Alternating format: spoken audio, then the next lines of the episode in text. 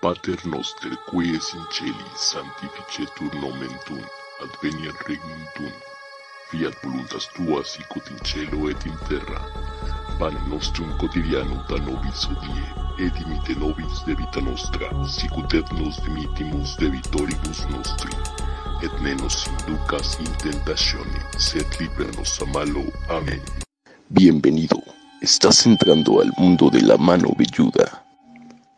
Comenzamos.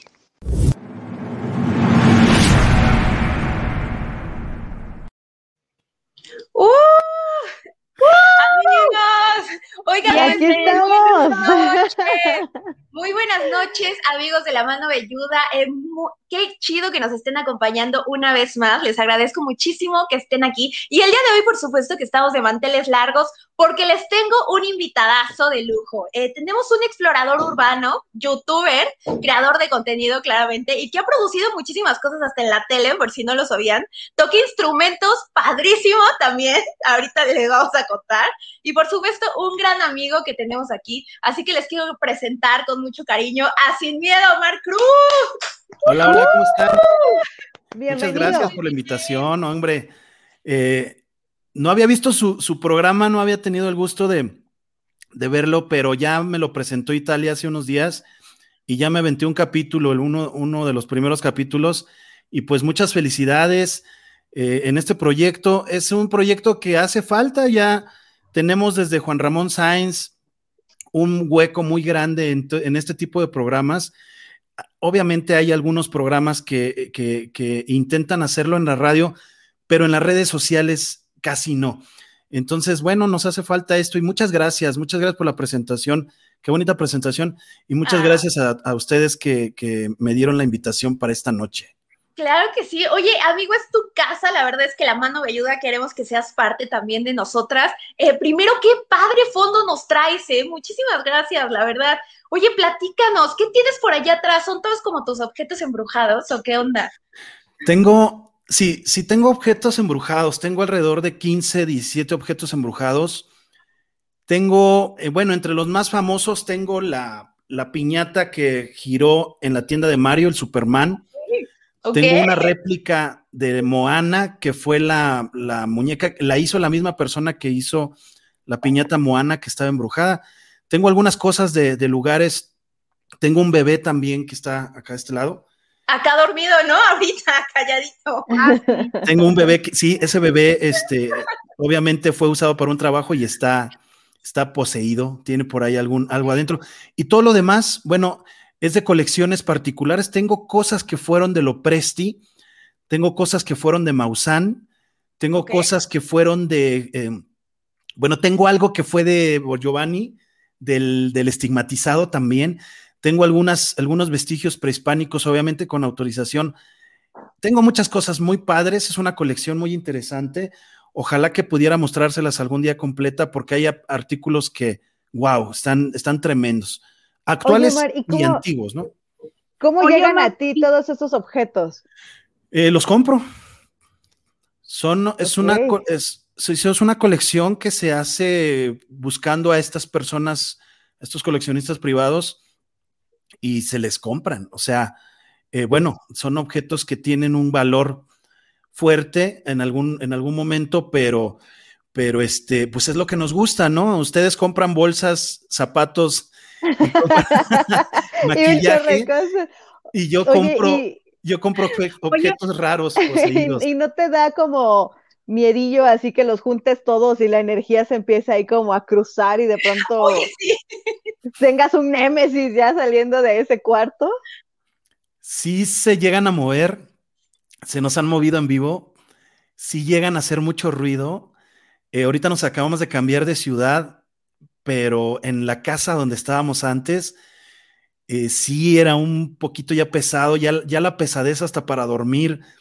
Eh, es energías, son energías, obviamente. Entonces, sí está como que un poquito cañón a veces estar viviendo con tanto objeto, pero bueno, te acostumbras. Y la- lo, lo padre de esto es que son objetos que la gente no cree en ellos, pero las pocas personas que han venido aquí a, a- a su, a su casa lo sienten y los escuchan. Entonces, pues es padre también convivir con estos objetos porque son de la naturaleza, o sea, son naturales, son seres de bajo astral, son demonios, son entidades, son muertitos. Aquí tengo un, yo pienso que tengo un objeto que tiene un muertito, una viejita. Entonces, está padre, está padre. Al principio sí te asustas, pero te acostumbras. Bienvenido a este tu programa y Gracias, yo te quiero el que estés aquí. De verdad me siento feliz cuando me dijo Italia, sí, sí, sí va a estar y todo, de verdad me siento muy contenta. A mí me gustaría hacerte una pregunta. Eh, dentro de todo lo que tú tienes ahí y todo, ¿hay alguna anécdota que nos quieras compartir? Que tú digas, híjole, esto sí me sacó de onda, me, me, me hizo sentir pues miedo, ahora sí que miedo, este, que tú nos quieras compartir. Eh, hijo, tengo una que conocen miles de personas, pero la quiero contar aquí. ¿Puedo responder rápido algo que preguntaron allí? Antes claro, Este, claro, claro. No, yo conozco al señor Carlos Trejo, pero tengo mucho que no lo veo. Acabo de hablar con una persona que lo conoce de primera mano, a lo mejor después, digo, es pionero, es respetable el señor, a lo mejor después. De hecho, creo que vamos a estar juntos, estoy como invitado de honor, de honor en, una, en un festival de terror y él va a ir, va a ir equipo de él y equipo de Maussan. Así es que probablemente podamos hacer alguna transmisión ahí juntos, Carlos Trejo y yo.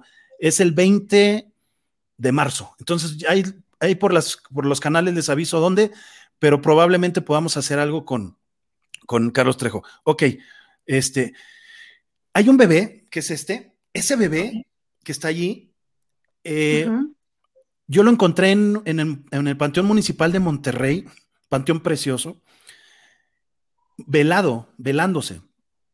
Eh, tenía dentro cosas feas, eh, tenía ungüento, estaba un, este, con unción y estaban velándose para hacerle daño a un bebé. Por eso se utilizan bebés para hacerle daño a bebés. Pero yo me lo llevé. Entonces rompí el trabajo, rompí las veladoras y me lo llevé. Yo hice una transmisión en vivo con este bebé desde Monterrey y se movió una pelota que tengo del niño de la chimenea de Aguascalientes.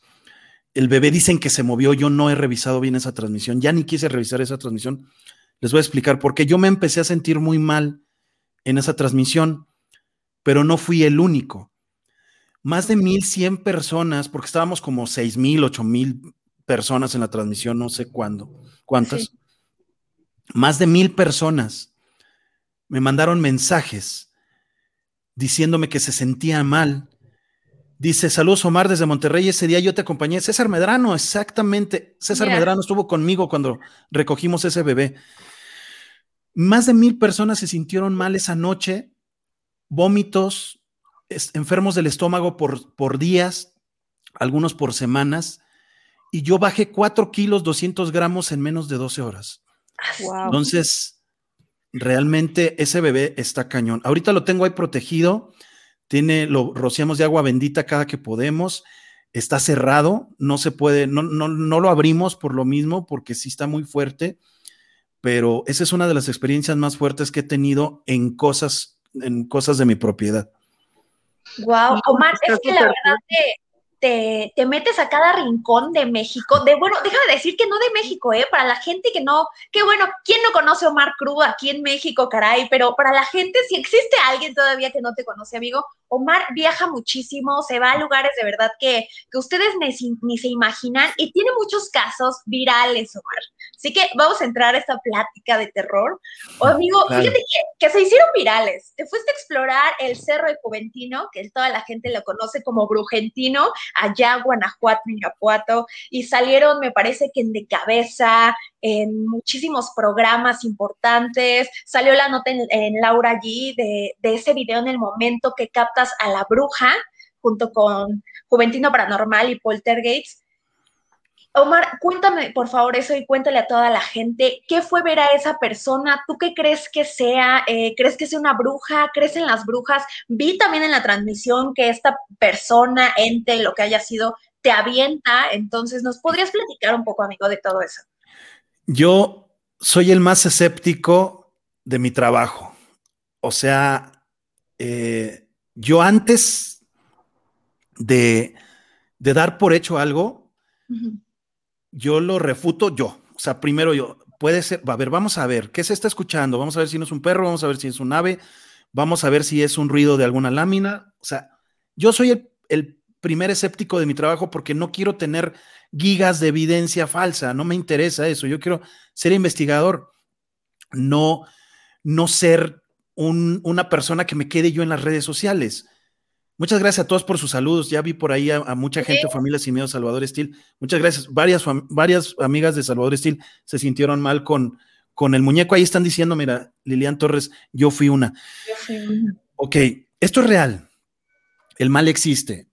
Y yo creo en las brujas porque yo en mi, en mi, yo tengo desde 1996 explorando, pero yo no transmitía. Yo me iba solito con una cámara a los lugares y me metía. Entonces yo no, no había esto de las redes sociales. Ya después cuando empezaron las redes sociales tuve dos canales muy fuertes. Eh, después se cerraron esos canales. Y ahorita con este canal, ahorita con este canal, he vivido cosas muy padres. No digo que con los otros no, pero como salgo más seguido, como tengo ya un poquito más de, de, forma de hacerlo, visito lugares un poquito ya más cañones. En este caso, nos invitan nuestros amigos de Polter, Poltergeist este, Oficial, gracias a Juventino Paranormal. Sí, que le mandamos un saludo, a, Juventino. Nos recibieron increíble, la verdad. Sí, estuvo padrísimo. Entonces, sinceramente, este, yo tenía mis dudas. Yo cuando inició la transmisión, yo les dije, yo no les creo que hayan hablado con una bruja. No les creo que, que exista. No les creo que tengan ese nivel de contacto, porque soy un escéptico a pesar de ser un investigador.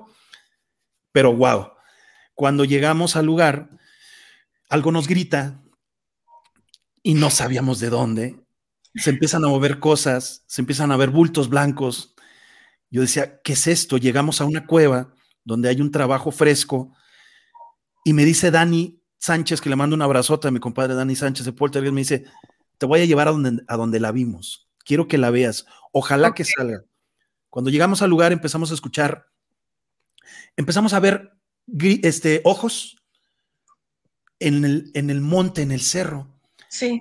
Pero yo puedo distinguir un ojo de un gato, un ojo de un por el tamaño, por la separación de los ojos. Normalmente los animalitos, los ojos los tienen muy pegados. Entonces se ven dos puntitos muy pegaditos y sabes que es un animal. Nosotros los seres humanos, como seres humanos, no nos brillan los ojos, no tenemos esa reflexión en la, en la córnea, en la pupila, pero si la llegáramos a tener, como he visto yo algunos seres que se me han presentado, son más separados. Entonces les empiezo a decir, ahí hay algo y no es un animal, es algo muy grande y le están brillando los ojos. Eh, Paco de Poltergeist también le mando un abrazo, me dice, pues le voy a hablar, yo le hablo bien, o sea, yo he tenido ya el contacto con esta, con la, con la bruja, y le empieza a hablar y dice, Sal, queremos hablar contigo. De repente se asoma una cabeza de toro de la punta del cerro. Ok. Y decimos, no, yo me quedo así, no dejo de hablar en toda la transmisión, una disculpa, porque estoy, estoy emocionadísimo, estoy fascinado. Sí. Y sale una bruja o un brujo como de dos metros 15, dos metros 20 centímetros. Ahorita les voy a decir por qué le calculamos esa altura y se asoma y se para. Bueno, ni siquiera estaba parado y estaba gigante, estaba encorvado, estaba agachado y gigante arriba. Y empieza a hacer una suerte de. Sí, raro, ¿no? Movimientos. Y en una de esas le hace así, pum, y salgo volando. Híjole. Yo todavía en mi, en mi este, escepticismo me paro y ¿quién me.? O sea, y veo que no hay nadie atrás de mí, me enfocan y me dice Paco, ¿qué te pasó? ¿No viste que me empujaron, pendejo? No, pero aparte se escuchó, o sea, se escuchó clarito cómo, cómo volaste, o sea, no, no puedo escribir, pero sí se escuchó el trancazo.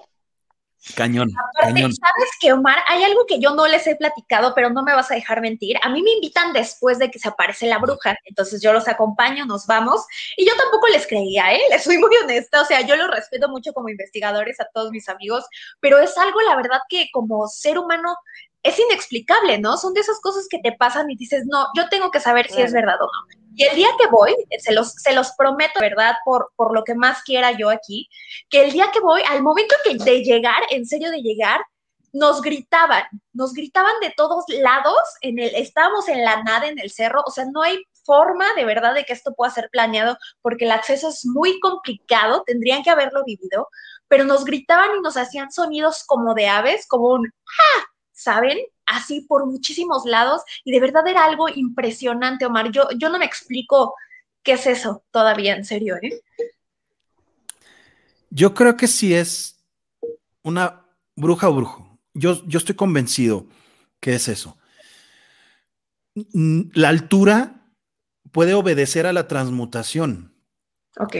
Las brujas y los brujos, para ser brujas y brujos, chamanes, todo ese tipo, hacen un pacto hacen un pacto con una entidad, con una, se puede decir hasta deidad, ¿eh? La deidad no solamente proviene de lo sacro, de lo, de lo bueno, de la luz, de lo espiritual, puede ser una deidad mala. Este, ellos lo hacen en una noche, en una cueva, en un lugar solitario, y se entregan, como una monja se entrega a Dios, ellos se entregan al Señor de las Tinieblas o alguno de sus legiones más fuertes. Yo creo que esta persona si tiene esa transmutación. Estamos hablando de Juventino Rosas, de una cultura de brujos, de un lugar con muchísima evidencia de que hay, hay no sectas, células que trabajan todas las noches en este tipo de rituales. Está el Panteón de las Almas, que yo acabo de platicar con una persona que es de familia de brujas de Juventino. Ya hice el video, está en el canal, es el secreto de, Juventino. Tiene un panteón donde no entierran cuerpos, no entierran muertitos, entierran almas. Y en medio de ese panteón está un altar gigante del diablo enterrado, en el cual se le entregan todas estas almas. Allí es el único panteón del mundo que fue especialmente diseñado para enterrar almas. Entonces, el alma que llega allí, que entierran, se muere esa persona. Así de fácil. Entonces, estamos hablando de Juventud ¿Cómo funciona esto de, enterrar almas? ¿Mandé? ¿cómo, funciona esto de enterrar almas? No, no, me queda como muy claro. O sea, ¿realmente desprendes del cuerpo el alma la persona? Sí o a qué, o, cómo, cómo, le, cómo sería? Eh, híjole, es un ritual. Todo comienza, es un proceso. No puedes matar a alguien sin tener un proceso espiritual. Tienes una descomposición física, tienes una descomposición emocional y una descomposición espiritual. ¿Qué quiere decir esto? Las personas primero te empiezan a trabajar de una manera en que desgastes tu mente y tu físico. Claro. Después van sobre ya tu espíritu, tu espíritu, pero primero te empiezan a desgastar. ¿Qué te hacen? Tener problemas de salud, tener problemas de dinero, tener problemas con la pareja, con los hijos, tener problemas en el trabajo. Todo eso te va a desgastar. ¿Eso cómo lo hacen? Bueno, adquieren piel, adquieren eh, vestimenta, adquieren algún cigarro que fumaste, adquieren algún cabello tuyo, adquieren alguna pertenencia que tenga tu ADN y en base a eso hacen un ritual que se le llama ritual primario, que el ritual primario es obviamente empezar a ver qué van a hacer contigo, bueno, ¿qué queremos? Matarlo, ok. Vamos a poner una prenda, vamos a poner todo lo que tenga ADN y vamos a pedirle o vamos a entregarle a una de las entidades que son las que ellos utilizan, este, que te haga eso. Pero como es un proceso, lo que primero hacen es hacerte una velación. Es el primer proceso, después un entierro. Y ya del entierro, pues ya no te salvas, o, es muy difícil, o tienes que ir con un muy buen brujo. Pero bueno, es algo que va, que va sucediendo, no te, no te quitan. Ellos cuando ya te matan, ya no existes en esta tierra, esa alma, como tú la trabajaste con tu ADN, como la trabajaron con tu ADN, ellos recuperan esa alma y la llevan a ese cementerio y la dejan allí. Hay un proceso que es un poquito más corto, que es el cual te desprenden de tu alma. ¿Cómo lo hacen? allí son con brebajes. Por eso es bien importante que en tierra de brujos no comer nada de gente extraña. Porque es más peligroso y es más directo que tú ingieras el brebaje. ¿Por qué? Porque hay, hay sustancias que te derriten los órganos por dentro. O sea, sustancias que te pueden envenenar, sustancias que te dejan como zombie. Y obviamente como zombie pueden adquirir tu alma mucho más pronto yo sé que hay mucha gente que no cree esto, pero se están, es una, es una industria, hablemos en, temas económicos, es una industria millonaria. Claro. No solo en México, en África, Perú, Brasil, Argentina, Chile, Colombia. Es una industria millonaria. ¿Por qué crece una industria millonaria? Porque funciona. Sí. Si no funcionara, no contratas a un brujo para hacer algo, a un chamán, un médico de campo. Claro. Los niños venden y piden dinero en la calle porque les funciona, si no, no estarían allí. Sí. Lo que funciona crece. Entonces tenemos que tener mucho cuidado. Que comemos. hay lugares específicos. Yo no tengo nada en contra de los brujos, ¿eh? No estoy peleado con los brujos. De hecho, uno de mis mejores amigos es el brujo mayor de Catemaco y es unicornio negro. Y no por eso este, yo no haga mi trabajo, vamos. Yo voy y un ritual lo, lo friego. Pero bueno, porque es mi, gusto. A lo mejor yo sé en qué problemas me meto, en qué problemas no me meto, cómo me arriesgo. Pero bueno, a eso me dedico.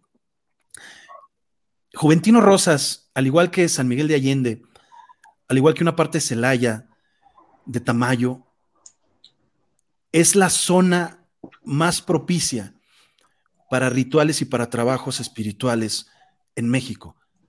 Es la zona más cañona. Después, obviamente, del famosísimo y queridísimo Catemaco. Catemaco.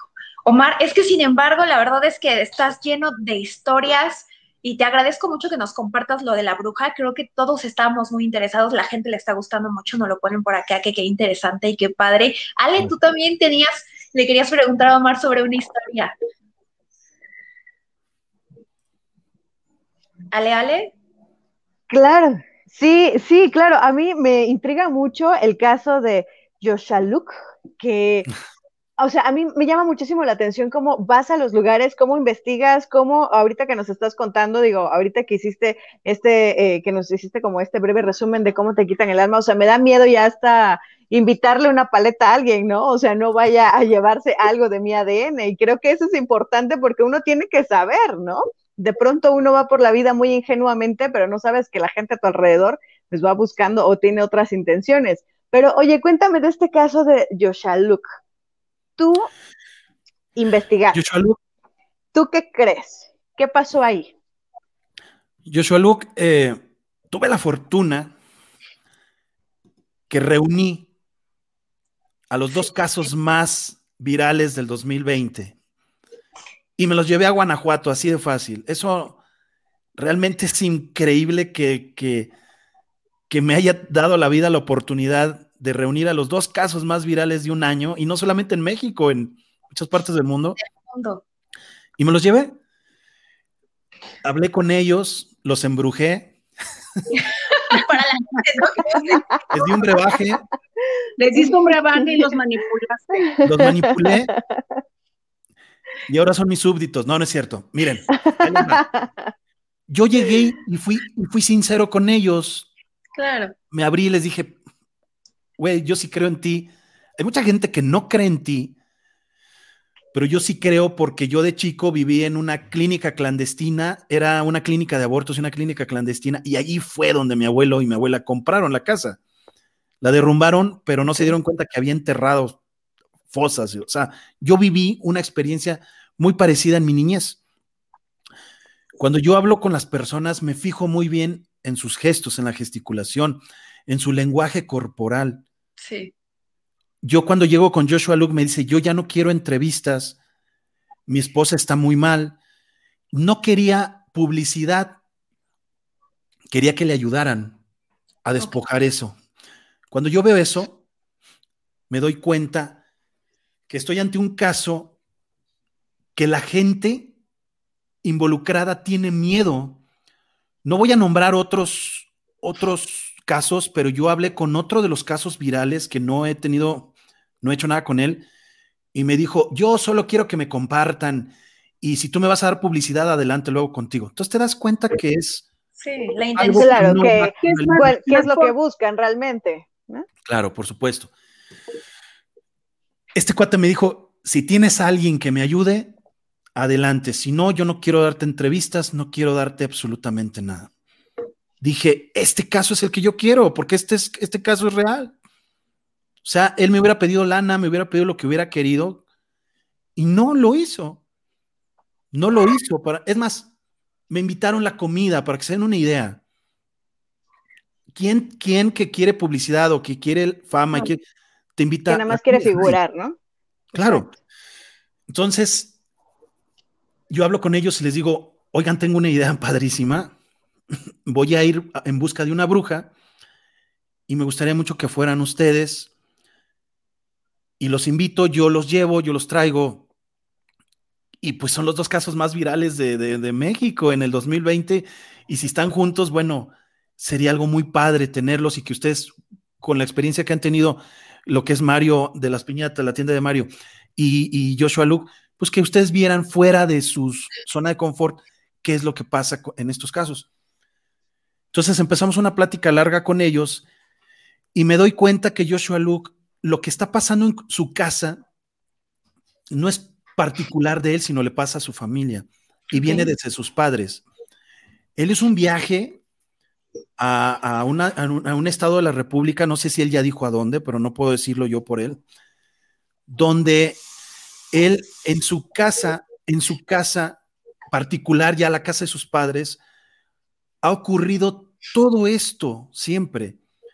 Entonces no es algo particular, no es algo que esté en esa casa en particular en donde vive Joshua Luke ahora con su esposa, no. Esto lo persigue desde antes algo. Entonces, me contó cosas muy fuertes que no puedo contarles, cosas que les voy a decir sinceramente porque le creo. Si él quisiera publicidad, y él tiene un video que no lo ha visto nadie. Ok. Si él quisiera, a ver si me sigo escuchando bien porque me acaban de traer los audífonos. Sí, muy bien. Para que no haya feedback. Ok. Sí. Él tiene un video, y escúchenmelo bien, de verdad, audiencia. Muchas gracias a todos por su salud, muchas gracias. Este, él tiene un video que no tiene nada que ver o no tiene la misma intensidad que los videos que han visto ustedes virales de Joshua Luke. Tiene un video más cañón. ¿Y sabes por qué no lo está mostrando? Porque su familia no le ha permitido mostrarlo. Pero si ese video sale a la luz, ese video rompe esquemas, rompe barreras.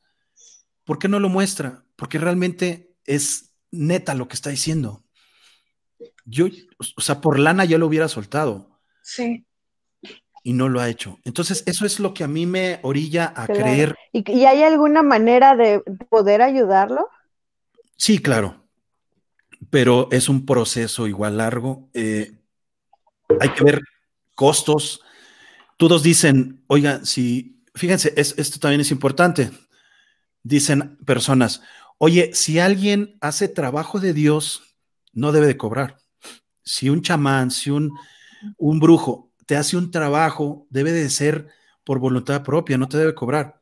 yo digo, güey, una vela te cuesta claro. pesos.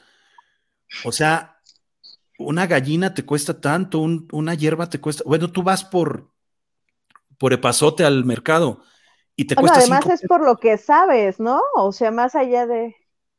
Claro, claro. También tiene que ver con el don que estas personas tienen. Digo, no, si lo tuviéramos todos, pues cualquiera podría hacerlo, pero no lo tenemos todos. Son ellos en particular y por eso creo que podrían. Y, vale el, tiempo, el esfuerzo y que estén ahí. arriesgarse Son gente que también. no duerme la mayor parte del, del año por estar trabajando. Entonces, creo que es válido cobrar. Entonces, respondiendo a su pregunta, yo sí creo. Yo sí creo en Joshua Luke. Yo sí creo en ese demonio que vio.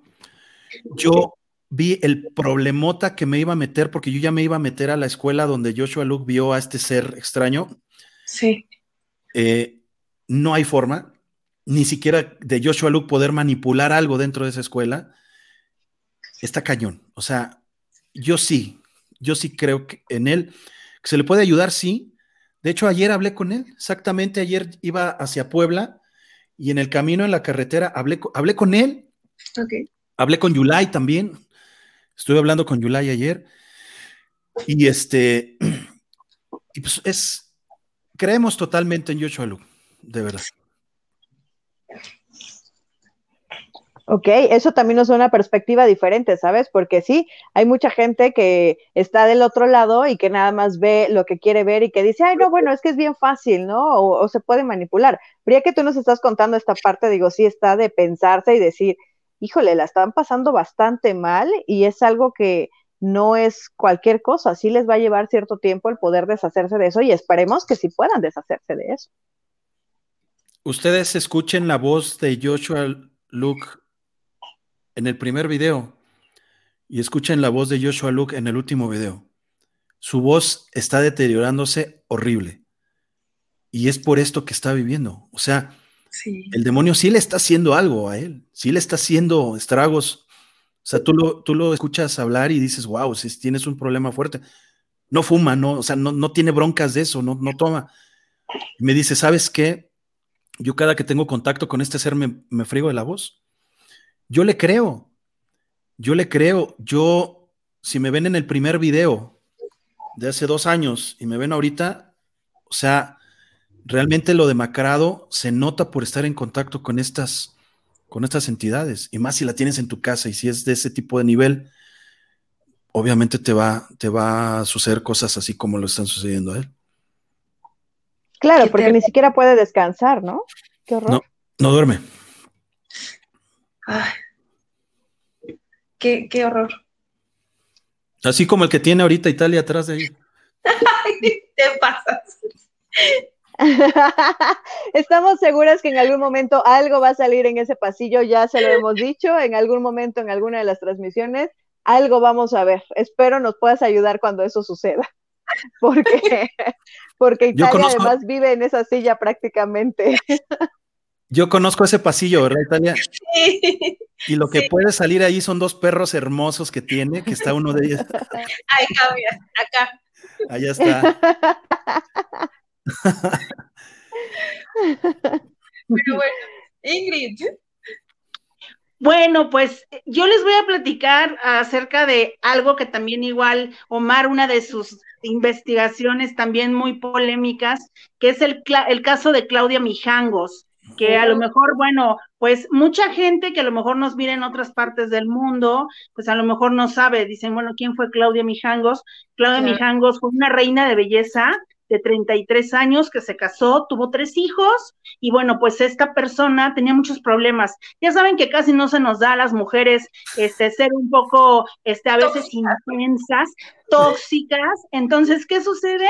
Bueno, pues obviamente ella empieza a pelear muchísimo con No su, sé de con qué su hablas. esposo, que se llamaba Alfredo Castaño y bueno, pues eh, de alguna manera em, pues un día esto se sale de control en los años 80, más o menos para ser exacta, en el 89. Nueve.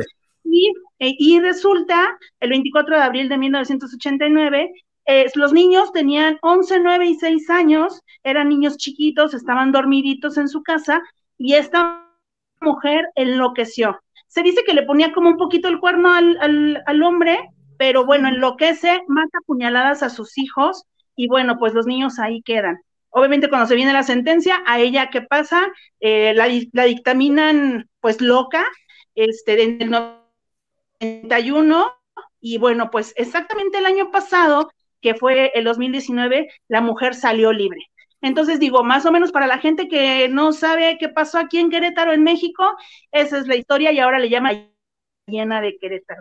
Y este hombre, Omar Cruz, se fue a meter a esta casa y bueno, yo al momento de ver la transmisión, o sea, me, me, me hice diabética por el susto que me llevé, de verdad, porque de verdad yo estaba o sea, y obviamente, aparte esa, esa forma que tienes de ir narrando las transmisiones, donde obviamente estás así como que todo el tiempo nos tienes a la expectativa, yo creo que es lo que te ha hecho que la gente te quiera y, a la gente que nos gusta lo paranormal, te sigamos en cada una de las cosas que tú haces. Y, y la verdad es que sí fue así como de, híjole, eh, seguir, seguir, seguir, seguir, y de repente cuando se abre esa puerta, yo dije, no te pases, o sea, no, no, no, por favor.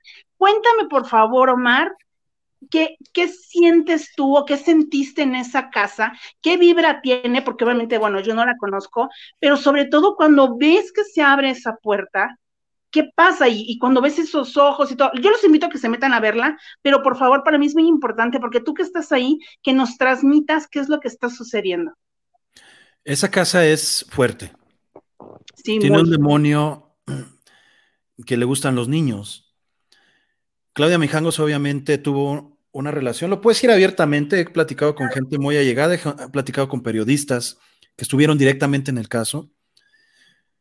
E, ella tenía una relación con Ramón, con el sacerdote.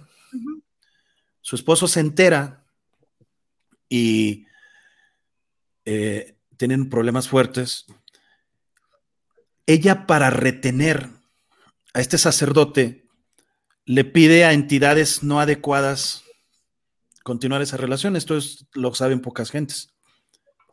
Ella hacía cosas, ¿no? En su, en su, pues en su baño, en su, algunas velaciones, algunas cosas. Esto lo sabe poca gente. Una de sus trabajadoras se dio cuenta de eso porque fue por ropa. Ella tenía una tienda de moda, la ciudad de Querétaro, y le pide una vez. Esto me lo contó una de sus trabajadoras, ¿eh? Esto es primicia, no lo he contado ni en Sin Miedo Office, no lo he contado en ningún lado. Gracias. una exclusiva, gracias. Una de sus trabajadoras se le olvida algo en la casa a Claudia y le da las llaves y le, le pide ir por, eh, por las cosas a su casa y encuentra un show en el baño tremendo con la foto del sacerdote. Entonces, bueno, si buscas, encuentras. Ella se encuentra con un demonio de bajo astral, el cual la comienza a dominar. Jamás vamos a dominar nosotros un demonio y le hace hacer eso. Esa es la primera hipótesis de lo que ocurre con Claudia Mijangos. No se da cuenta, ¿por qué? Porque está poseída, está dominada y mata a sus, a sus tres hijos. Pero aquí no para la cosa. Eh, una noche antes, bueno, había peleado mucho con su esposo y la otra vertiente es que ella no comete este asesinato, que ella es noqueada, le pega muy fuerte a su marido o le da algo de beber para que duerma y, este, y el marido es el que hace esto. El marido está, está vivo todavía. Esa es otra vertiente. Ahí hay varios casos. Obviamente, pues, llamada La Llena de Querétaro, en 1989 pasa algo que no había sucedido. Nunca. Creo que 40 años antes había sucedido algo así, y ni siquiera en Querétaro, en la Ciudad de México. Algo parecido. Entonces, bueno, fue una noticia muy, muy, muy cañona. Efectivamente salió ella de, de la cárcel pero ahí les va esto. Claudia Mijangos, no sé si provenga de una familia poderosa, que me imagino que sí, de Sinaloa. No sé si tenga por ahí alguien que la esté protegiendo muy bien, porque yo, yo la iba a recibir afuera de la cárcel cuando está saliendo del centro de reinserción. Yo estuve ahí y a mí me detuvieron. Estuve bajo me privaron de mi libertad casi una hora porque ella salió y a mí me contactaron, me llegaron allí autoridades y me metieron a una unidad policíaca. Me pusieron unas esposas y me, tuvieron allí hasta que Claudia Mijangos pudo dejar el centro de, de este, exactamente, y que se fue, me dejaron salir. O sea, no me dejaron hablar con ella. No me dejaron para nada hablar con ella ni preguntarle. Yo tenía tres preguntas muy específicas para ella. Ella, antes de salir, en su declaración ella dice que no sabe nada y que quiere regresar con sus, con sus hijos, que la dejen regresar con sus hijos, que por qué la están deteniendo. Eso fue en 1989. Hace un año, año y cachito, año y medio, Claudia Mijangos escribe una carta y en la cual dice que quiere regresar con sus hijos, que ella no hizo nada. Porque una mujer que estuvo recluida 30 años no acepta, ya pagó. Ella muy, muy a gusto pudo decir, cometí el error más grande que puede cometer una persona en la vida, me arrepiento, ya pagué, pero bueno, estoy conmovida, estoy dolida, no puedo, o sea, no voy a poder superar nunca esto, pero sí lo hice. Días antes de su salida, ella vuelve a reiterar que no los mató. Entonces, hay incógnitas allí muy, muy específicas. De, primera mano conocemos a la que fue su terapeuta por muchos años. Y cuando nosotros entramos a la casa de Claudia Mijangos, su, su terapeuta en la madrugada nos contacta gracias a una persona de la Ciudad de México y nos dice, acaba de tener una crisis emocional muy fuerte Claudia Mijangos y dijo que están en su casa. ¿Cómo ah, supo? Claro. Nosotros estábamos dentro de la casa de Claudia Mijangos y gracias a su terapeuta supimos que estaba pasando eso. Con Ricky Velázquez sucedió algo asombroso, inverosímil en Los Cabos. Contactamos a una persona que estaba poseída y esa persona se nos queda viendo y nos le decimos al demonio que tiene dentro, al ser, ¿de dónde nos conoces? Y dijo, de Mijangos. Y le digo, ¿cómo de Mijangos? Sí, yo los vi en Mijangos. Entonces, hablando un demonio, ¿eh? Hablando un demonio, un ser. Son cosas que te llevan a pensar más allá y te dicen que esto, el ocultismo, el esoterismo, eh, el inframundo, el supramundo, el ultramundo, lo ultra paranormal, lo paranormal, existe y es realidad. Simple y sencillamente, es muy diferente que yo me meta a un panteón y lo cruce sin decir absolutamente nada o escuchando música o pensando en cosas o simplemente con el miedo cruzarlo, a que yo me incursione en un panteón y les diga, preséntense. Quiero verlos. Por eso hay mucha, hay mucha gente que dice, oye, yo, yo he pasado por panteones y no pasa nada, sí, pero es muy diferente la evocación, la invocación a no hacerlo. Entonces, bueno, Claudia Mijangos, la casa, está el niño, lo tenemos grabado al niño. Se mami, papi, el niño pasa enfrente a la cámara. Eh, le metimos ahí un filtro que me hizo el favor de Miguel Cano, que le mando un saludo, un gran editor. Este, se ve el niño que pasa caminando. Esa puerta no tiene absolutamente nada de aire en contra ni a favor. O sea, esa puerta se mueve. Hay muchos exploradores que han dicho, es que es el aire. No, no, no, no. O sea, no puede ser posible. Y yo se los comprobé en esa ocasión. A mí me gusta comprobar las cosas tomo la ventana y la ventana está llena de telarañas. Sí, ni siquiera se mueven. Ni siquiera se, mueven. las telarañas. ¿Qué se va a mover primero, una telaraña o una puerta? La puerta, pues la telaraña. Claro. Obviamente. de hecho, te enfocaste, o sea, enfocaste y lo, lo mencionaste. O sea, aquí están las telarañas, véanlo, o sea, no hay forma y cuando tú dices este que se que se manifieste, otra vez manifiéstate, por favor, que no sé qué, e, e, empieza, pero aparte se ve clarito claritos a los ojos, o sea, no hay forma, o sea, de que, ok, como dices, a lo mejor el fake se puede realizar, ¿no? De la puerta, pero y los ojos, o sea, como que son muchas cosas que dices, no hay manera, no hay manera. Y, a mí no me conviene tener fakes en mi librería, o sea, si soy un investigador, ¿para qué voy y hago fake? Este, ahorita tengo el proyecto de hacer mejor ARG. La gente no ve, no, yo no tengo la, eh, la audiencia de soy muy conocido, puedo decir, no sé mundialmente, pero a lo mejor en el continente sí. Pero realmente no tengo la audiencia que tienen otros exploradores porque, y, y de plano no me interesa tanto tener audiencia basura, y se lo estoy diciendo sinceramente. Yo no, hay muchos exploradores que tienen muchísima audiencia, tienen muchísima gente, pero porque cotorrean, porque este, tienen un, públicos menores que son en mayoría, ¿por qué hacen fake? ¿Por qué hacen muchísimas cosas? Y lo digo abiertamente, yo los conozco, sé quiénes son, no voy a decirlo, pero bueno, este, y yo no, porque hay veces que se meten a mi transmisión y dicen, oye, qué aburrida transmisión, no se vio nada. Güey, así es la vida real. Sí. Y tenemos el ejemplo muy claro y se los puse apenas. Yo conocí, yo, perdón, pagué 500 pesos para ver 24 horas la Casa del Conjuro y no pasó absolutamente nada. Una sombra, y eso creen, no están seguros si fue del Estado. ¿Por qué? Porque es la realidad. Porque no estamos en Netflix, no estamos en HBO, no estamos en Hollywood, en Bollywood. Claro. Esta es la realidad. Si ustedes ven a, un, alguien que se le aparece algo de frente y les habla y les corre y les grita, se pelan. No es cierto. Eso no es cierto.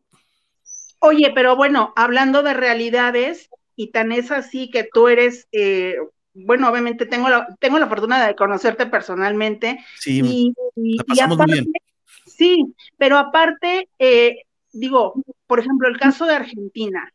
Ahí está la muestra de que de verdad todo lo que tú grabas es en tiempo real y que de verdad muestras aún que estabas exponiendo tu vida. ¿Por qué? Porque en ese momento en el que, digo, para la gente que a lo mejor no lo sabe, muchos obviamente pues están aquí, me imagino que conocen el tema, fuiste mundialmente conocido en Argentina, así que si eres conocido mundialmente, te fuiste tendencia, este, pues obviamente eh, estás tú haciendo como dices, o sea, eh, los cementerios que tanto te gusta hacer y todo, y de repente llegó un tipo, un fulano, aparte ibas con tu esposa, o sea, eso es muy importante mencionarlo y recalcarlo que si tú estuvieras haciendo fakes o estuvieras haciendo cosas, como para qué te vas a prestar este tipo de cosas donde vas a arriesgar la vida, porque eso es muy importante mencionarlo. Ibas con tu esposa y esto va más allá de cualquier investigación paranormal. Y de repente, pum, un irresponsable, porque fue totalmente un acto irresponsable, lanza algunos balazos y todo, que bien te pudieron haber tocado a ti o a, o a tu esposa, y, y, de repente esto se vuelve un caos. Platícanos un poco acerca de qué sucede en Argentina. Yo vi el video y me dio mucha impotencia. Yo dije, Omar fue súper prudente con esta mujer que le cierra el paso, pero platícanos tú de primera mano qué es lo que sucedió. Este, Argentina tiene lo que pasa es que nosotros como mexicanos tenemos una cultura de la muerte muy diferente a otros países. Yo he estado estudiando alguna cultura a, lo largo de, mis, de, mis años de investigador y me doy cuenta que cada cultura espanta a otra cultura, así de fácil.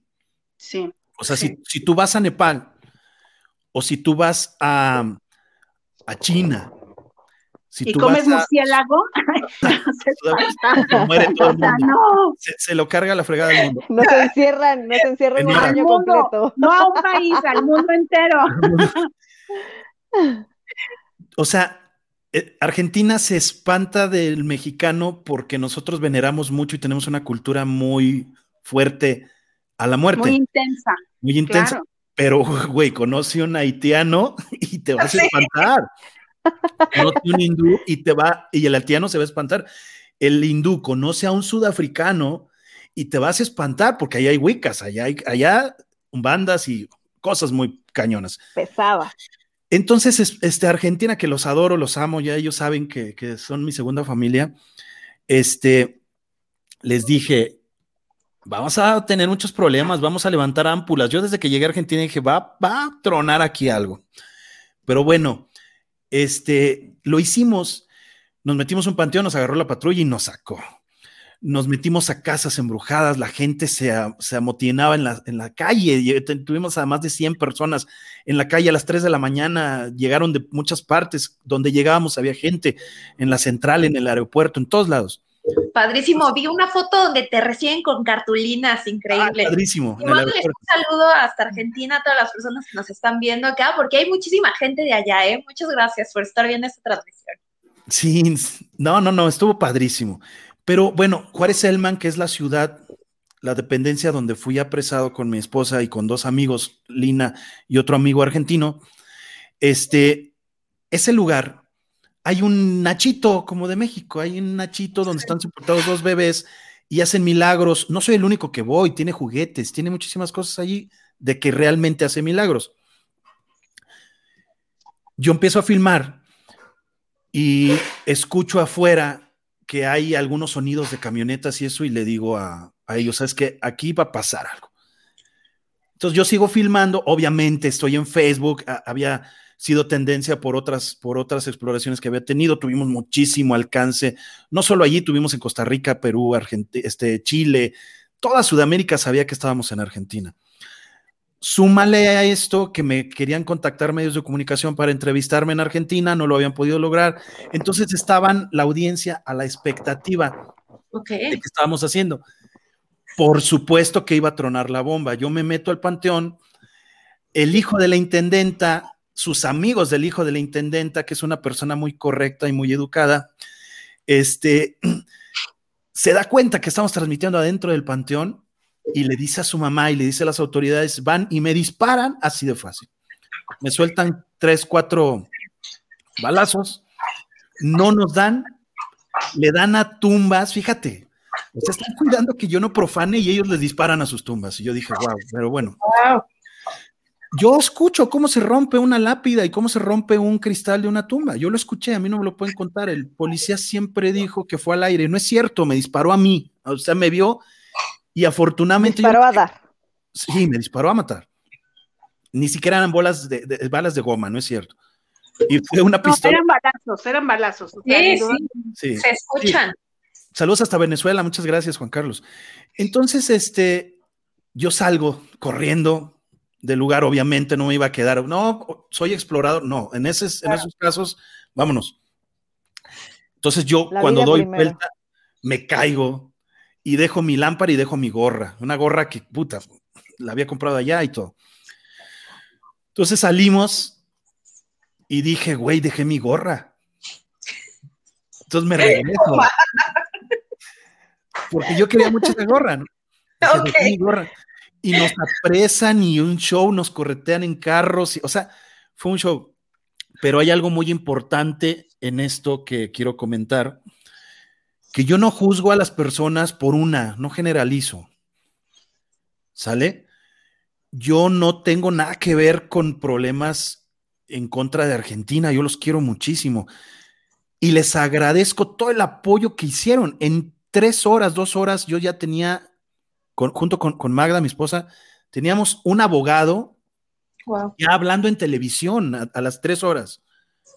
En todos los noticieros de la mañana, el abogado ya estaba hablando la intendenta diciendo que yo estaba tomando, que quería abrir las tumbas, que quería sacar al Nachito de Argentina. O sea, yo, yo era la, persona peor que un vampiro, peor que un profanador. Se hablaron cosas de mí horripilantes que me metía a panteones de todo el mundo a sacar cuerpos y que hacía rituales. O sea, horrible. Sí. Y yo en la cárcel, porque me dejaron, nos dejaron ver la transmisión del, de la radio. Yo veía que un policía se acercaba a nosotros, nos veía y veía la tele. Yo decía, ¿qué nos está viendo? Este y nos, y nos decía, ¿son ustedes? Y yo, sí, sí somos nosotros. Y nos decía, no, no son ustedes. Sí, sí somos nosotros. Cuando empiezan a llegar los medios de comunicación afuera de la, de la estación de policía, empiezan a llegar seguidores. Eh, la BBC de Londres lo publica a las 7 de la mañana, eh, Bio Bio de Chile, o sea, fue un show. Y yo adentro, yo no soy profanador, están mintiendo. Yo le decía a los policías, están mintiendo y el policía ya se los cargó la fregada, es que tumbas no se abren y menos aquí. Yo no, vean la transmisión, estuvo en vivo. No, pues les puso el dedo una persona muy poderosa de Argentina. Entonces, gracias a mi cuñada, este, que se estaba moviendo gracias al abogado, gracias a, mucha gente que se estaba moviendo, le informan a la embajada mexicana. Ok. Y le, le muchísimas gracias, la embajadora, muchísimas gracias a todas las autoridades. Empiezan ellos a ver y dicen, a ver, a ver, permítanme tantito. Profanación, ¿qué es? Hay un error en, la, en, la, en, en las leyes también. Sí. Yo sí estaba profanando, porque profanar no es sacar un cuerpo ni abrir una tumba, profanar es cruzar el límite de un panteón fuera de horario. Sí. Se toma ah, profanación. Yo sí estaba profanando, sí, sí era un delito. pero no están estipuladas en las leyes de Argentina en una propiedad de uso eh, intermitente. Únicamente se, se, toma como profanación o como, este, ¿cómo se le llama cuando te metes a un lugar prohibido? No, ahorita como allanamiento. Allanamiento. de morada. Se toma como allanamiento de morada una morada. Claro. Y allí no vive nadie. Sí, exacto. Claro. Hay muchos que viven, pero están muertos. Entonces, ante las leyes de Argentina, no había algo tipificado, ni alguna jurisprudencia, ni nada, que a nosotros nos pudiera encarcelar. Entonces da cuenta la Embajada de México en Argentina y dice, güey, espérame tantito, Argentina. Eso que está haciendo tu intendencia para, para empezar es intento de homicidio. Segundo, eso que está haciendo tu intendenta es abuso de autoridad, porque no están profanando una propiedad habitada. Entonces no hay profanación. Claro. Se vuelca todo en favor de nosotros. Ya le habían cerrado cuentas a la intendenta, ya le habían cerrado cuentas a su hijo, ya los habían amenazado de muerte. Ya el show estaba completamente horrible. Y me dice la, la directora de donde estaba, me dice, ¿sabes qué? Yo te voy a ser sincero, hay un dedo muy pesado de Argentina que está sobre ustedes y hay un dedo muy pesado de Brasil, de Venezuela, de Chile, de Costa Rica, 15 países que están escribiendo, o sea, hay, hay 15 países que le están escribiendo a la intendenta que se la va a cargar la fregada. Dios mío, sí. Entonces, oye, pero por un lado, qué padre, o sea, digo, no me refiero al problema, pero tú que estabas en esa situación, aparte en otro país, porque no es lo mismo meterte en un problema en tu país, donde tú dices, bueno, pues al final ya sé cómo funciona la cosa, a decir, estoy en otro país, lejos, me llegan a hacer algo, vengo con mi familia al final, y, y qué miedo, porque pues estabas tú solo, pero al final arropado por el amor de la gente y del apoyo que te brindaron, ¿no? No, fue, fue el apoyo cañoncísimo. Allí supe que tenía seguidores de China, supe que tenía seguidores ingleses, alemanes, no sabía, franceses, italiano, italianos.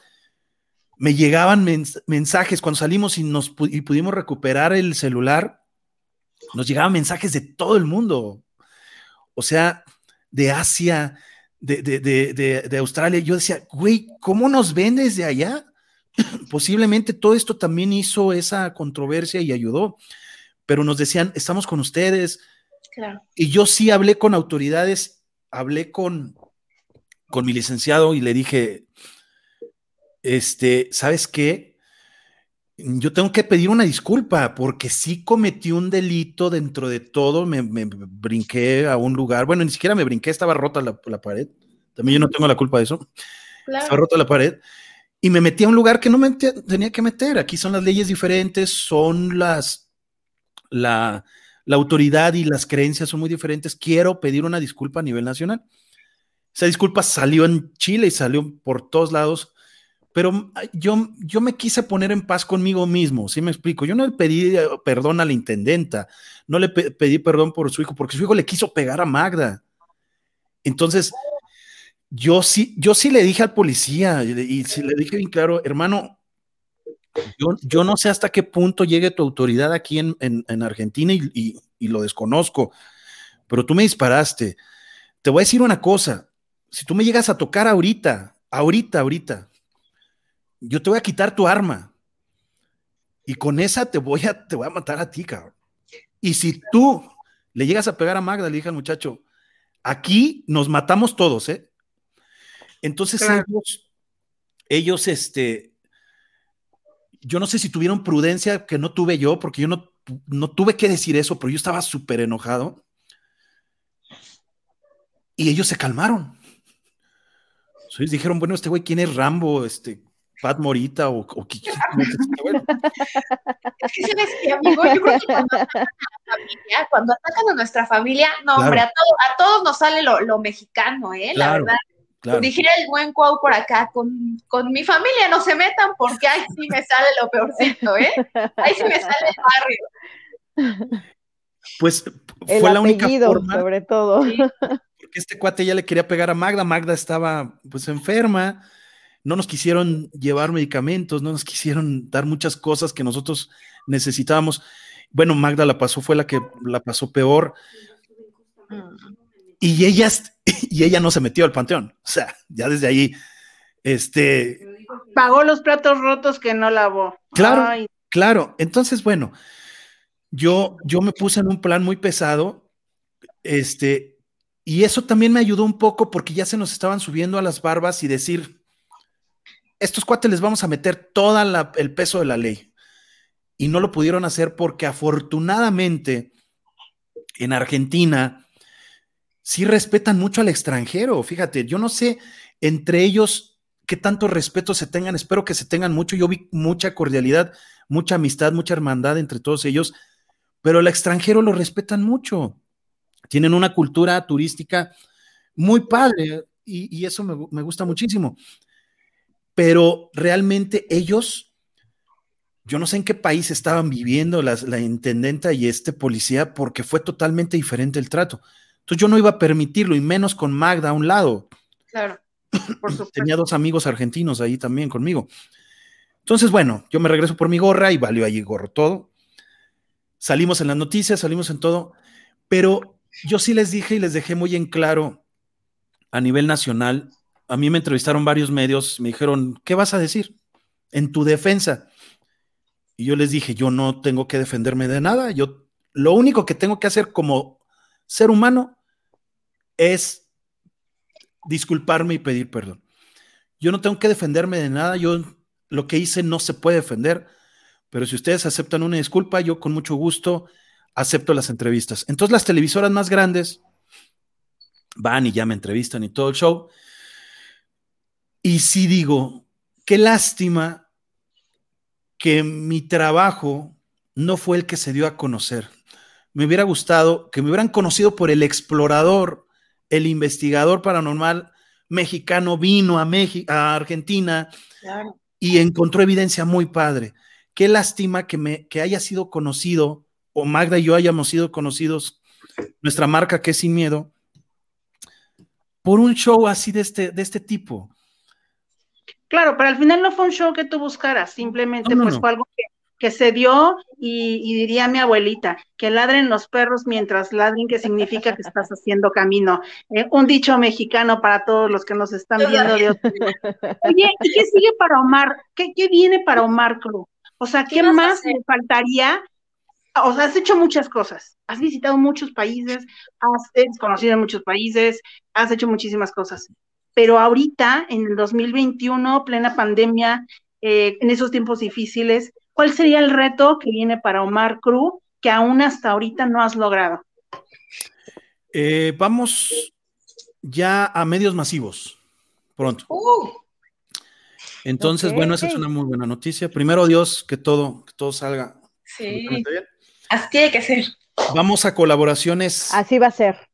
Interesantes, muchas gracias. Vamos a colaboraciones muy interesantes con gente muy capaz, muy estudiada, muy, muy, muy fuerte y de verdad genia en esto de lo paranormal y de lo UFO, porque no solamente me gusta lo paranormal, también fue, fui el único explorador, no lo digo por vanidad ni nada, el único explorador que empezó a mezclar lo UFO con lo paranormal. Ellos están, están este, peleados un poquito. Hay dos vertientes de alienígenas, de extraterrestres y de paranormal. Entonces yo cuando empiezo a comentar esto, la gente, uy, no, perdón, uy, no, este, yo, no, yo, yo lo UFO, yo no creo en extraterrestres, yo creo en fantasmas. Entonces empiezo a meter en sintonía a la gente y les digo, güey, está bien padre los dos temas, porque de los dos temas hay muchas evidencias, porque de los dos temas hay mucha cultura también. ¿Y qué creen? Que, ¿Qué? Que, la gente me pide ahorita, ¿cuándo exploración UFO? Sí. Este, y algo más impresionante que tengo la evidencia, fui a explorar a la Peña de Bernal. Este, llego, llego a la Peña de Bernal. Eh, fui con un demonólogo que, que, bueno, no terminamos muy bien la relación, somos seres humanos, siempre la regamos, hacemos lo que, lo que sea, pero bueno, fui con Akbal, un demonólogo, muchacho que sabe mucho, que, en, su rubro, en, en lo simio que es en, en, el tema paranormal, en el tema esotérico, sabe muchísimo, le reconozco completamente. Y este, no terminamos bien, pero bueno, la experiencia que vivimos juntos fue muy, muy especial y muy padre, porque llegamos, llegamos un, una noche a la Peña de Bernal y empezamos a ver que se abre una compuerta en la Peña de Bernal, una fisura, y no estaba allí minutos antes. está grabado. Oh, wow. Empezamos a utilizar el mismo portal para las entidades, empezamos a utilizarlo para comunicarnos con estos seres y nos decían que subiéramos, que, que hiciéramos algo para comunicarnos con esos seres. Y yo le digo que no podemos subir, que bajen ellos, que se presenten, que nos, que nos suban a nosotros, que nos abduzcan textualmente. 300 metros, 400 metros, se aparece un ovni frente a nosotros, yendo hacia nosotros. Todo esto está grabado, ¿eh? Sí, sí. Yendo hacia nosotros. Y nosotros como niños, ¡eh, acá! ¡Vámonos! Vámonos. ahorita, vi, un comentario de alguien, ahorita vi un comentario de alguien que dice, a Omar nada más le falta explorar la luna. literalmente hablando, eso es lo que te falta. Yo ya me hacía, sí, ya me hacía en este Andrómeda, ya me hacía, no sé, en, en otra galaxia. En otra galaxia, en Cinturón de Orión, por allá. Y este, y deja venir hacia nosotros este ovni. Les voy a decir por qué es un ovni. Es un, bueno, primero es un objeto volador no identificado, pero porque sabemos perfectamente que es, es, es un ovni, porque se deja venir de frente y hace un giro hacia, la, hacia su derecha, hacia mi izquierda, hacia la Peña de Bernal, y cuando le aventamos una luz de profundidad que tenemos nosotros de, de 25 mil lumens, alumbramos el cerro y vemos que va como a 20 metros del cerro, arriba, rasando el cerro. La luz, una luz como de unos 6 metros de diámetro. Y se mete atrás de la peña de Bernal. En la transmisión empiezan a decirnos, güey, webcams de México está en vivo y está transmitiendo y acaba de grabarlo y están diciendo ahí un ovni, un ovni, un ovni. Y sin miedo, Mark Cruz está transmitiendo ese mismo ovni. Webcams de México es súper reconocidísima, tiene todos los permisos del mundo. Sí, por supuesto. Y neta era un ovni. Hablamos con autoridades pesadas allí en Bernal.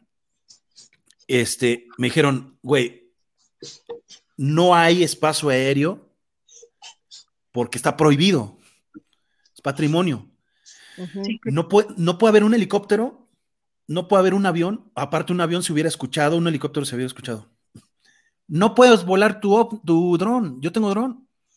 Aparte no se hubiera visto de ese tamaño, ni hubiéramos podido hacer ese movimiento. No puedes volar absolutamente nada allí porque es un espacio aéreo, aéreo federal. El dron te lo, desde que tú prendes el dron te aparece un círculo rojo. Te dice, no, mi chavo, aquí no. Tienes que mandar un correo y ese correo es revisado y te activa en esa zona.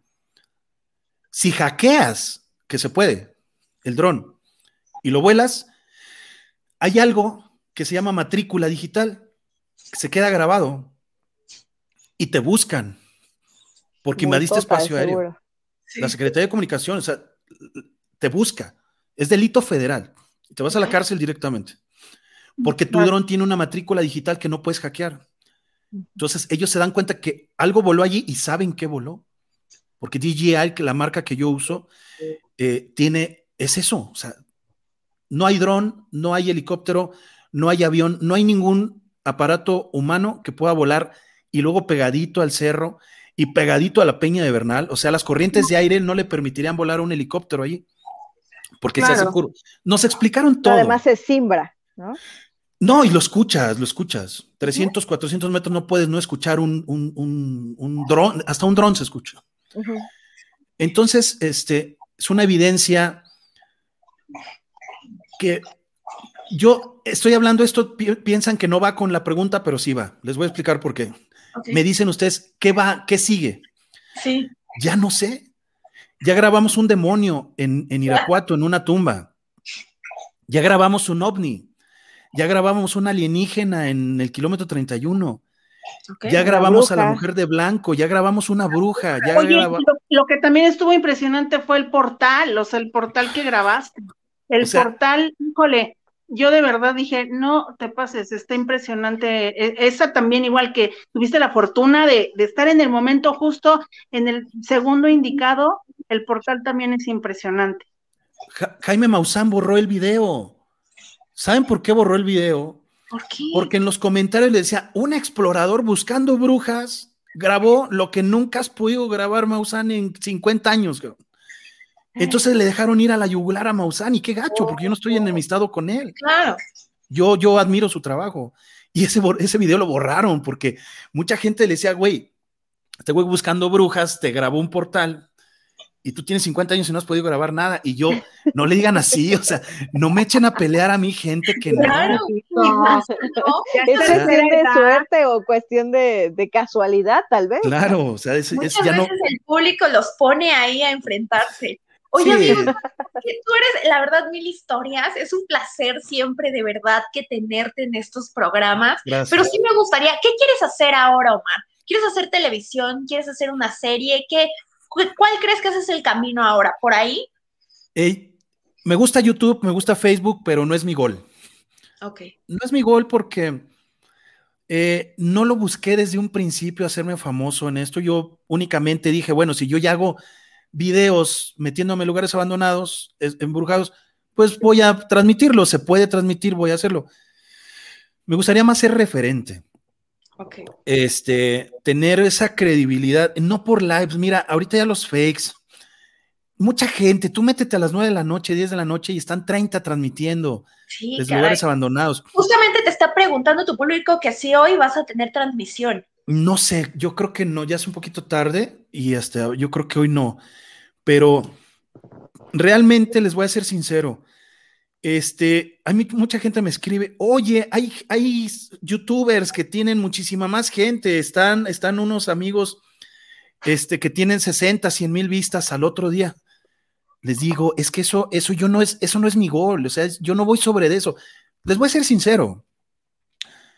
Si yo fuera por audiencia, y se los he dicho a, a mi gente, ¿qué quieres, bruja? ¿Qué quieres? ¿Un demonio? ¿Qué quieres? Que te aparezca en una transmisión. ¿A quién quieres que te aparezca en una transmisión? Y yo lo hago. Números, quieren números, yo puedo hacer números. Yo puedo hacer un millón de seguidores en tres meses en YouTube. ¿Cómo? Pues me llevo a mi tía, me llevo a mi hermana, me llevo a mi hija y las, las tengo amigos caracterizadores de televisión, tengo sin fin de herramientas tengo máquinas poderosas para hacer ediciones, tengo aquí todo, tengo un estudio de grabación aquí en la casa. O sea, puedo hacer ruidos, puedo hacer lo que ustedes quieran, lo puedo hacer yo aquí en el momento. O sea, lo que sea, cámaras 4K, todo lo que quieran, micrófonos de todos, de tele, de lo que sea, todo. Y la gente lo sabe. ¿Qué quieren? Pues yo, yo prefiero darles realidad. Así me sigan menos, pero me siguen gente que les voy a decir algo. A mí no me siguen gente de 12 años, 15 años, me sigue muy poca gente. Mi rango es gente que ya tiene una cultura, que ya son gente que eh, eh, ya tienen una vida hecha, vamos. Es gente muy pensante. Es, gente, es, estudiada. Claro, por supuesto. Yo para qué quiero tener más seguidores que no, que no sirvan para, un, para enriquecer mi canal. Entonces, bueno, por ahí se cuela de repente alguno, este, pero, pero eso es lo que quiero. O sea, quiero tener algo. Magda y yo en este, en este, en este caso, este, queremos tener algo real. Entonces se me vino a la idea esto. Yo tengo conocimientos de realización de televisión, tengo conocimientos de este, guiones, tengo conocimientos de algunas de esas cosas y dije, bueno, les aburre un poquito mi contenido porque nunca se ve nada, vamos a hacer una cosa. Hay algo que se llama ARG, que es juego de realidad alterna. Sí. Entonces yo voy a hacer cortitos de 11, 12 minutos, 15 minutos, en los cuales si van a ver el demonio, si van a ver la bruja, si nos va a perseguir un duende, si van a ver cosas muy, y si se van a asustar, sí van a ver gente caracterizada, pero va a ser como un cortometraje. Claro. Entonces ahí ya estamos de los dos, de las dos partes. Lo de tele, bueno, pues eh, esperemos que, pronto llegue. Se, que, llegue. Estamos ya, ya haciendo eh, por ahí el demo. Vienen los pilotos, vienen algunas cosas padres. No puedo decirles eh, todavía televisoras, pero bueno, ahí, ahí, por ahí hay algo. Pero viene mucho éxito para Omar. Eso Ojalá que sí. Oye, tenemos muchísimos mensajes y me gustaría dar a que los leamos, porque obviamente la gente eh, pues merece ser, eh, que, tú sepas todo lo que te dice tu gente. Que no, me caen gordos, no les hagas caso, ahorita se van. Ignóralos y se van. Si los puedes poner, Italia, por favor. ¿Qué creen? Voy, vamos a poner algunos, porque de verdad fueron tantos que la misma plataforma donde transmitimos ya se perdieron muchísimos, ¿eh? Solamente nos dejaron un pedacito. Eh, a ver, tenemos por acá mandándole saludos, te dice Martín Brambilla que no durmió nadie cuando por allá estabas en Argentina. Yo lo sé, Martín. Te mando saludos hasta Argentina. Un abrazo, hermano, mi hermano de Argentina. Rubén Gutiérrez. Ah, pues cómo no recordar a Rubén Gutiérrez. Eh, no, Edith Sosa, Edith, o sea, es pura gente sin miedo de hueso colorado.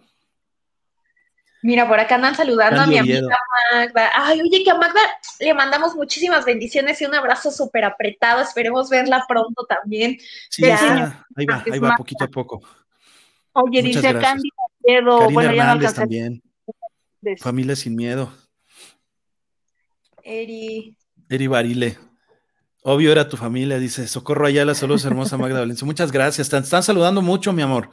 Está ahorita, a ver si se asoma tantito también para que la ven, porque creo que estaba recostada, no sé si pueda, pero bueno, a ver, yo creo que sí, a ver, Elizabeth Vázquez, muchas gracias, estuvo feo. Roxy Sánchez, el policía hablando incoherencias. Les voy a decir algo. Gracias, Karina Hernández. Les voy a decir algo y es bien cierto.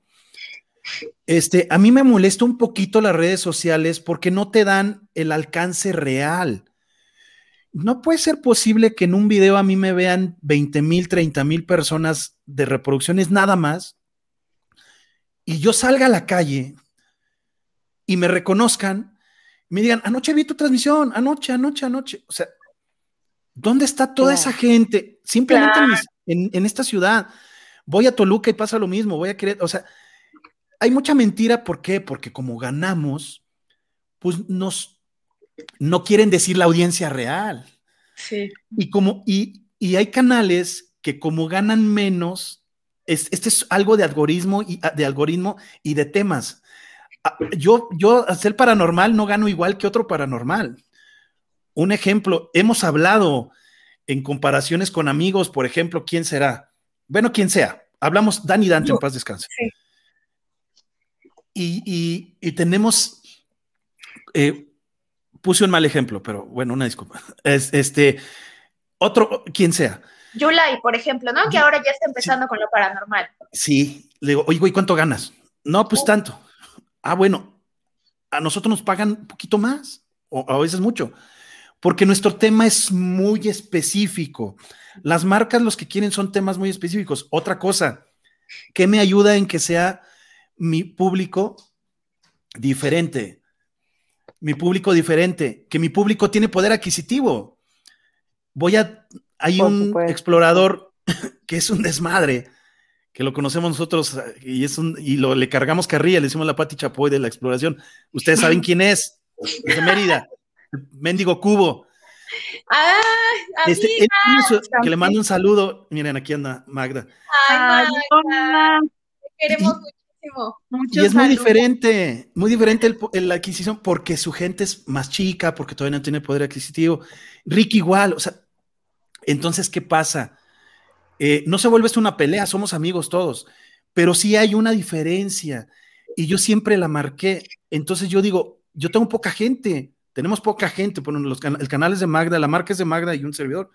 Tenemos poca gente, este, pero esa poca gente que tenemos es una gente de un nivel poquito más diferente, no voy a decir alto o bajo, más poquito diferente a lo que tiene mucha o, demasiada gente, tiene mucha gente, pero es una gente que no reconocen las marcas como, como algo bueno para ellos. Entonces, bueno, Eso es lo que queremos, igual en tele, lo que queremos igual en cine, lo que queremos en otros lados. No queremos una popularidad, una fama. Queremos lo que únicamente... calidad, ¿no? Calidad en la gente que te ve. Lo dijiste mejor. Pues aquí está Magda. ¿Cómo estás, mi amor? Mira. Uh, mira, mucha gente te está saludando. Uy, llegaste y luego, luego empezaron. Saludos, saludos, Magda, saludos, Magda, saludos, Magda. Karina Hernández, María del Refugio, Beda, Alejandra García, Fidel Molina, Babo de Sin Miedo, muchos saludos a todos. Leticia Altamirano Trevillo, toda la gente se volcó a, a decirte hola, Magda. Sí, hola, hola a todos. Un abrazo, familia sin miedo. Sí, la quieren mucho. Muchas gracias por sus oraciones, por estar al pendiente de mí. Gracias. Ay, te queremos mucho. Te mandamos en serio la mejor de las vibras, de verdad. Te abrazo muchísimo. Muchas gracias. Todo lo demás yo ya te dije con todo mi corazón y vas a ver que de aquí puras cosas buenas.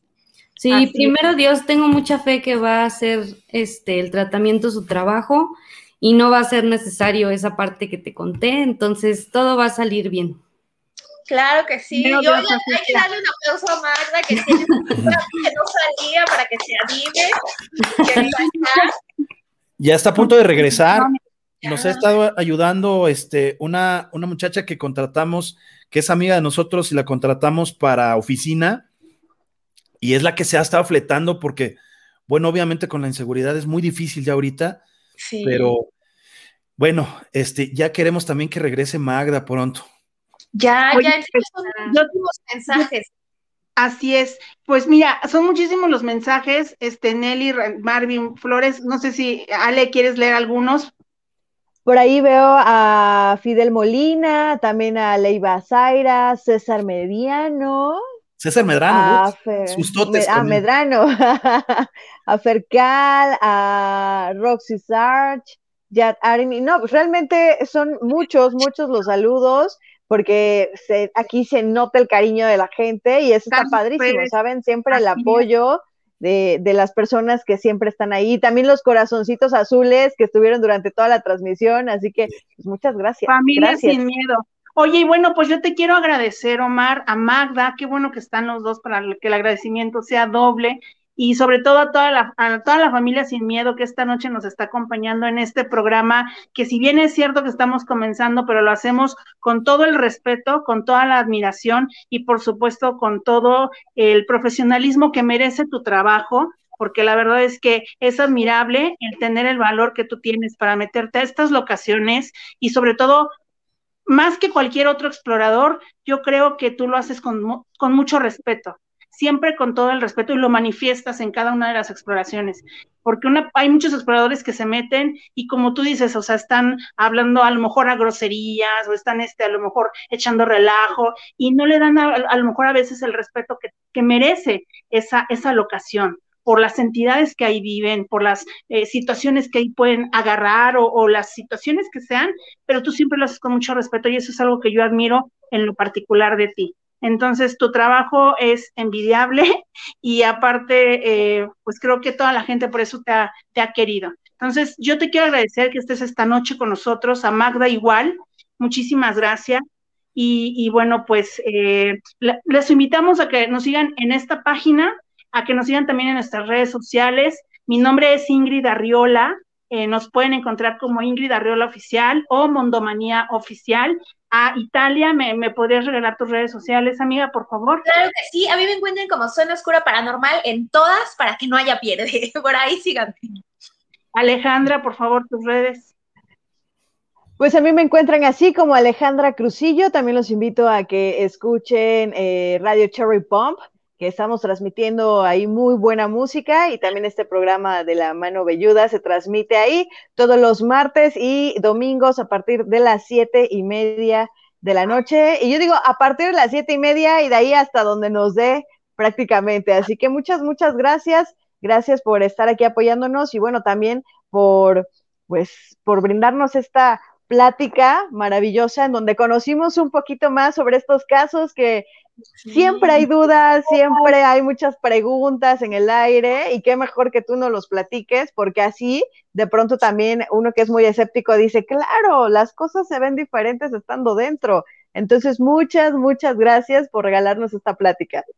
Y sobre, todo, y sobre todo por dejarnos conocer no al investigador, sino al gran ser humano que eres. Sí. Pues muchas gracias, Omar. Esto ha sido todo. Lamentablemente la mano velluda pues se ha acabado el día de hoy. Los vemos en una próxima emisión. Y amigos, Magdomar, los quiero muchísimo. Esperemos vernos pronto. Los abrazo con todo mi corazón. Y muchas gracias por estar aquí, Omar. ¿Dónde te encuentran ya para despedirnos? Eh, estamos como Sin Miedo en Facebook y Sin Miedo Omar Crew.